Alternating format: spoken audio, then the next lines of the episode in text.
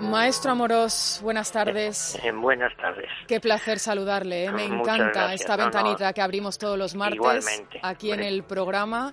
Nos ponemos poéticos. bueno, en una radio comercial, sin que haya la posibilidad de hablar de algo, pues tampoco comercial, digamos, como la poesía.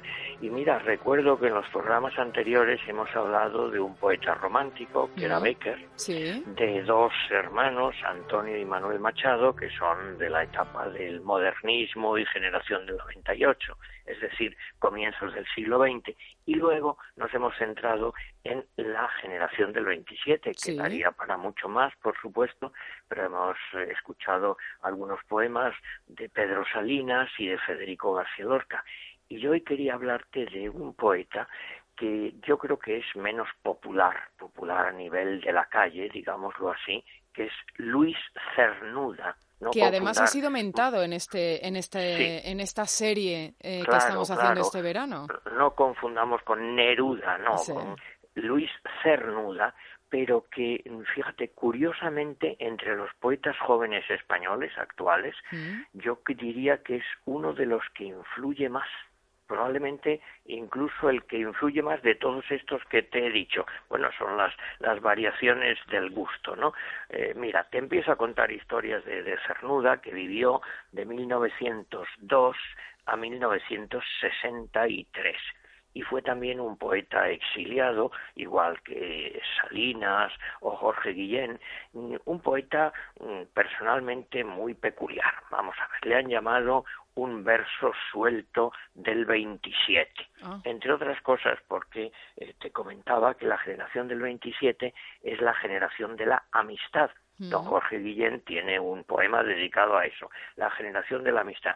Bueno, pues eh, la excepción, Luis Cernuda todos eran muy amigos, pero Luis Cernuda tenía un carácter muy complicado, lo cual no tiene nada que ver con la grandeza de su arte, pero es así, eso es un dato.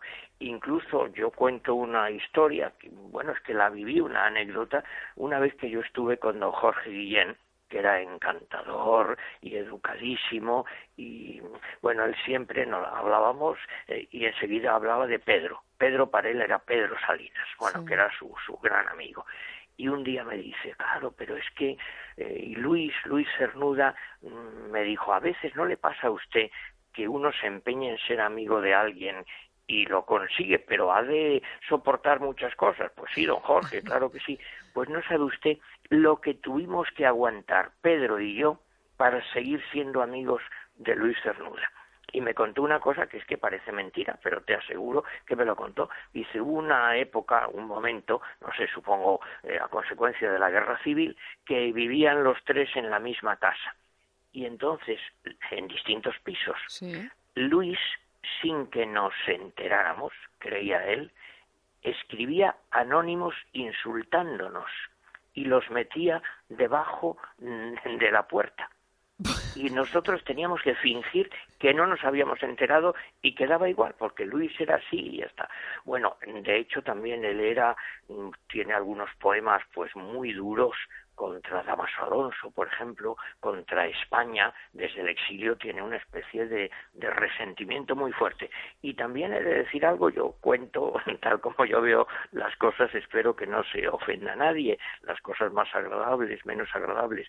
Mira, él era sevillano y él su casa la tenía en un, eh, una, una calle muy céntrica, en la calle Cuna, pues eh, cerca de El Salvador, en la calle eh, donde ahora hay una mm, cristalería y parece que el Ayuntamiento de Sevilla va a comprar esa casa y la va a dedicar a Casa de la Poesía. Bueno, pues por lo que sabemos, sin hacer novelerías tontas, pero él en Sevilla de joven lo pasó muy mal pero muy, muy mal.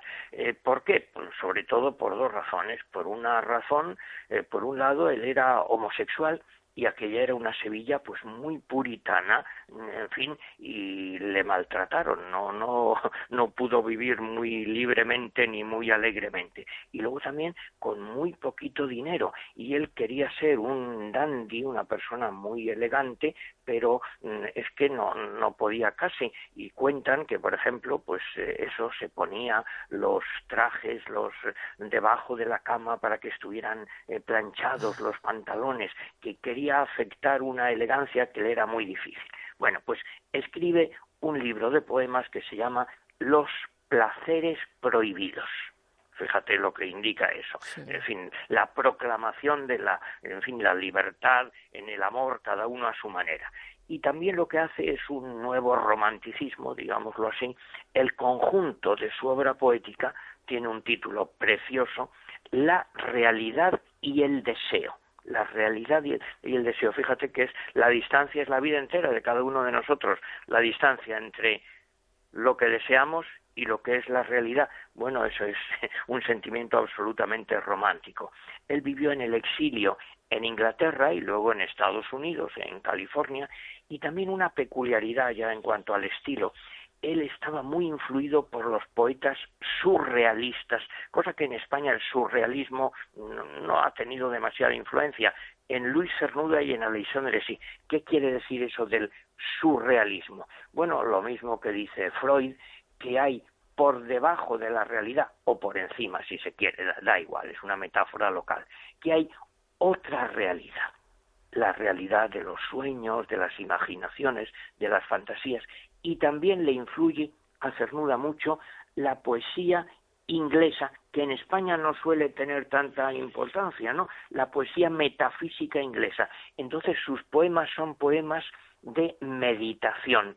A él no le gusta esa poesía, dice, cascabelera española, eso que suena muy bien, que, que es como unos cascabeles, que lo importante es la sonoridad. No, no, a él le interesa hacer una poesía de meditación con versos largos, lo que se suelen llamar versículos, como en la Biblia, sin rima, igual que Alexandre, muy culturalistas también, y también él era muy orgulloso, muy consciente de su capacidad y con una nostalgia y resentimiento de España, las dos cosas unidas. Escribe cosas tremendas contra España desde el exilio que indican pues claramente su, su pena, su dolor por no estar en España y por ejemplo escribe cosas sobre Góngora, ese poeta cordobés orgulloso también, sobre Larra, con unas violetas le quiere poner simbólicamente en su tumba, sobre Galdós, un poema precioso donde dice que esa es la España que él quiere.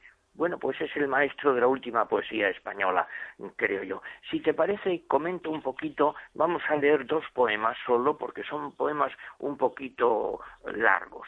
Y entonces, el primer poema, mm, que es, eh, es algo, yo creo que un resumen pues bastante bueno de toda su concepción poética, si el hombre pudiera decir lo que ama del libro Los, los placeres prohibidos. Y bueno, tiene tres partes. La primera parte, que está muy claro, dividida, el amor es la única verdad. Fíjate, no lo que comentábamos de Stendhal, que decía que nos engañamos en el amor, que es una mentira, no, no, y repite siete veces la palabra verdad si pudiera decir lo que ama para saludar la verdad, la verdad de su amor, la verdad de sí mismo, la verdad ignorada, la verdad de su amor verdadero. Segunda parte. El amor es la única libertad. Y lo repite seis veces. Libertad no conozco, sino la libertad de estar preso en alguien. Y aquí lo que hace es oponerse a algo pues muy habitual, que muchas veces se ha dicho, bueno, sí, estar enamorado es muy bonito, pero en cierta medida es una jaula, es una cárcel, pierdes la libertad, te has de someter a otra persona. Pues no, para Cernuda, libertad no conozco, sino la libertad de estar preso en alguien. Y repite, libremente, con la libertad del amor, la única libertad, la única libertad. Y finalmente, el resumen, hay lo que se llama se llamaba antes en la poesía clásica un envío, una eh, dedicatoria, digamos, a un tú, porque hasta ahora ha estado hablando en general. Y al final dice, tú justificas mi existencia.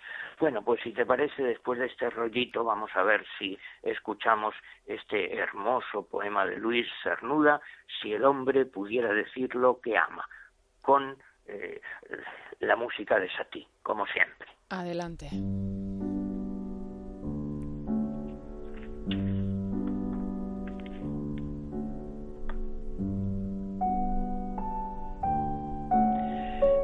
Si el hombre pudiera decir lo que ama, si el hombre pudiera levantar su amor por el cielo, como una nube en la luz, si como muros que se derrumban para saludar la verdad erguida en medio, pudiera derrumbar su cuerpo, dejando solo la verdad de su amor, la verdad de sí mismo, que no se llama gloria, fortuna o ambición, sino amor o deseo, yo sería aquel que imaginaba, aquel que con su lengua, sus ojos y sus manos proclama ante los hombres la verdad ignorada, la verdad de su amor verdadero.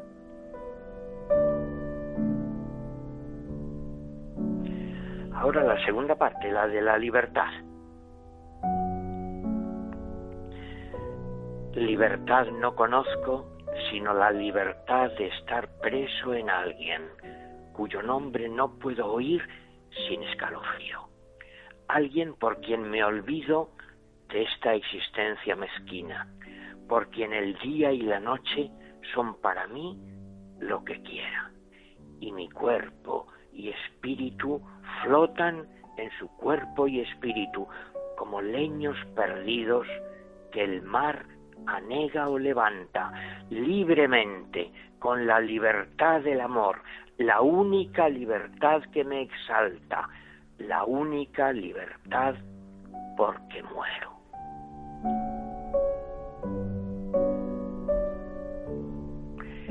Todavía el envío final a un tú.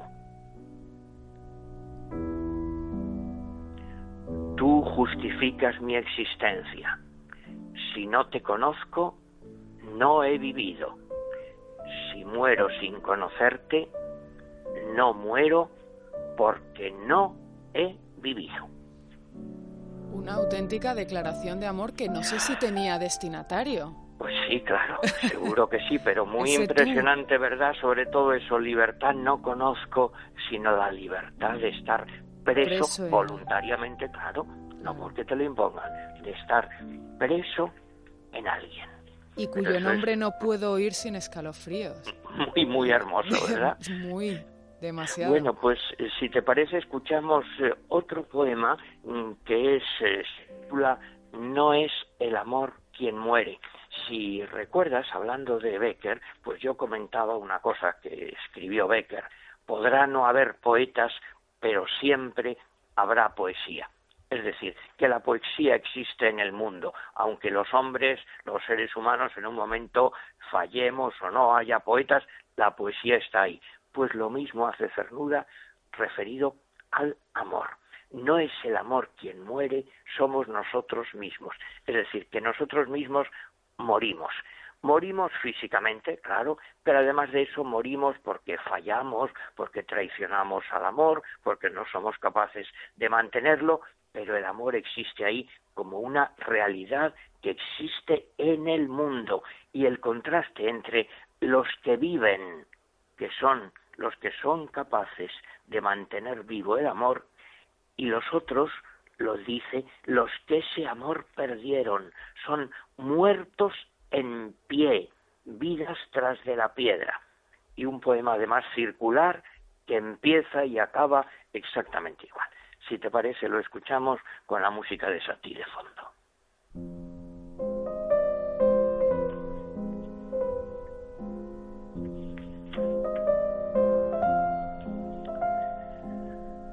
No es el amor quien muere, somos nosotros mismos. Inocencia primera abolida en deseo olvido de sí mismo en otro olvido, ramas entrelazadas. ¿Por qué vivir si desaparecéis un día? solo vive quien mira siempre ante sí los ojos de su aurora. Solo vive quien besa aquel cuerpo de ángel que el amor levantara. Fantasmas de la pena, a lo lejos los otros, los que ese amor perdieron como un recuerdo en sueños, recorriendo las tumbas, otro vacío estrechan, por allá van y gimen, muertos en pie, vidas tras de la piedra, golpeando la impotencia, arañando la sombra con inútil ternura. No, no es el amor quien muere. Maravilloso y muy existencialista, ¿eh? Eh, sí, bueno, una persona que vivió una vida pues muy atormentada, esa es la realidad y que personalmente no debía de ser nada fácil el trato con él y que fue feliz, infeliz, eh, según a ratos, a tiempos, a épocas, pero que nos deja una poesía ya digo, menos popular para el gran público, porque esto es un poquito más eh, culturalista, digamos. Más elevada, una poesía más elevada.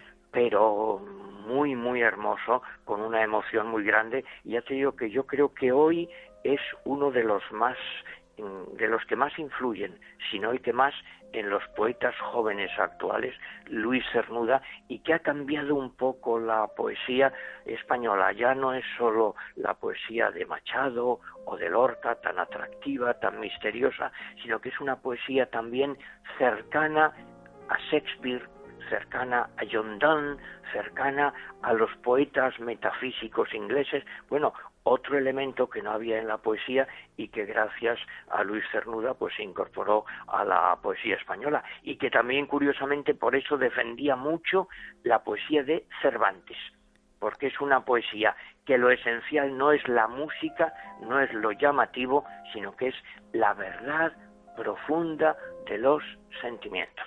Así que a su manera y en fin, que hay veces que lo lee uno y se irrita porque dice disparates de sus amigos de España, sabes que del dolor a veces nacen, en fin, palabras inadecuadas, pero un grandísimo poeta, Luis Cernuda. Además tengo entendido que era un poeta muy meticuloso y que mm, eh, años después de haber escrito una poesía llegaba eh, eh, con alguna corrección, hacía eh, correcciones a, sus propios Claro, por supuesto, porque esto es, bueno, una poesía de meditación, pero una poesía también como obra de arte, porque el sentimiento está muy bien, pero si no se refleja adecuadamente en la palabra exacta, pues se queda en muy poquito. Amoros, un placer, como siempre. Muchas gracias a ti.